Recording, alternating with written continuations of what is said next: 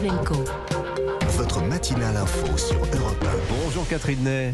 Bonjour Dimitri, bonjour à tous. Ça faisait longtemps Catherine, je suis Mais ravi oui. de vous retrouver. Pour Moi votre, aussi. pour votre carte blanche ce matin, euh, vous voulez, huit jours après l'élection d'Emmanuel Macron, euh, évoquer ce sondage qui révèle que 61% des Français, et même un peu plus je crois 67% nous dit l'IFOP ce matin, C'est encore pire, oui. soit, donc plus de deux Français sur trois, souhaitent une cohabitation à l'issue des législatives. Comment vous interprétez ce souhait? Mais vous savez, des cohabitations, il y en a eu trois en 86, en 93, en 97, et à chaque fois, c'était parce que le président n'avait plus de majorité à l'Assemblée.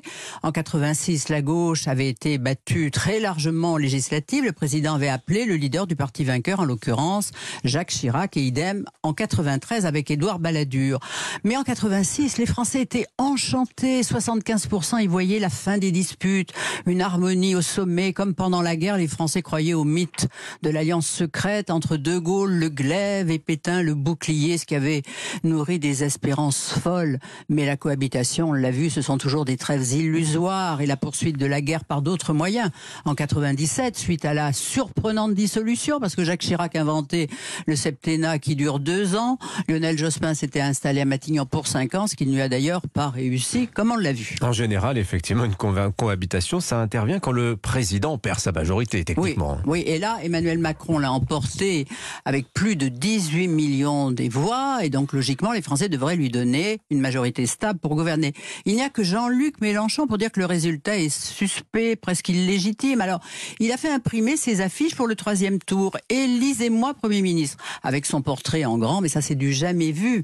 Alors, comment faut-il l'interpréter? Ben, y voir le besoin irrépressible du leader de la France insoumise de continuer à faire l'acteur, de se faire admirer, démontrer que c'est lui qui a le plus de talent, le verbe le plus haut, les propositions les plus volves et l'ego le plus surdimensionné. Vous vous souvenez de La République, c'est moi, lorsque les policiers venaient perquisitionner chez lui.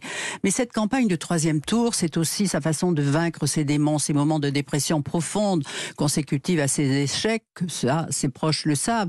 Et là, c'est la troisième fois qu'il échoue à la présidentielle. La dernière, qui sait? Il ne sera peut-être candidat dans cinq ans, comme son ami Lula au Brésil qui a 75 ans. Mais la politique et l'anxiolytique de cet homme fragile au caractère bipolaire.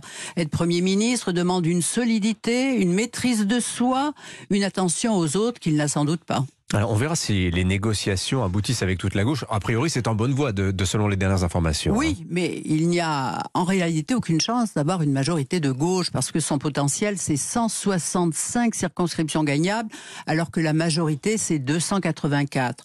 La France insoumise, combien de divisions? Ben, Il y a 5 ans, il a eu 17 députés. Alors évidemment, qui ont fait du bruit comme 100 et il continuera quels que soient les résultats. Si ça ne se passe pas comme prévu, il faudra aller chercher la victoire dans la rue pour faire avancer la société. Et qui le dit Mais c'est là, Clémentine Autain, vous savez, avec son joli sourire et ses yeux myosotis. Et elle dit ça sans être morigénée par quiconque. C'est sa vision de la démocratie. Ça s'appelle le fascisme à visage humain.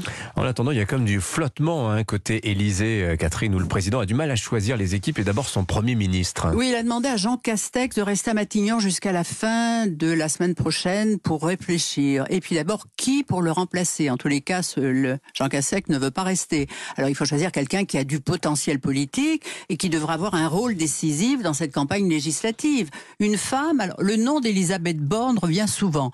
Une femme de gauche, polytechnicienne, qui a été ministre de l'Emploi, du Transport, de la Transition écologique. Une femme capable sans doute, mais on ne dira pas, c'est pas lui faire injure, qu'elle n'est pas un agent d'ambiance, parce que toujours avec un air sévère, une voix monocorde et grave.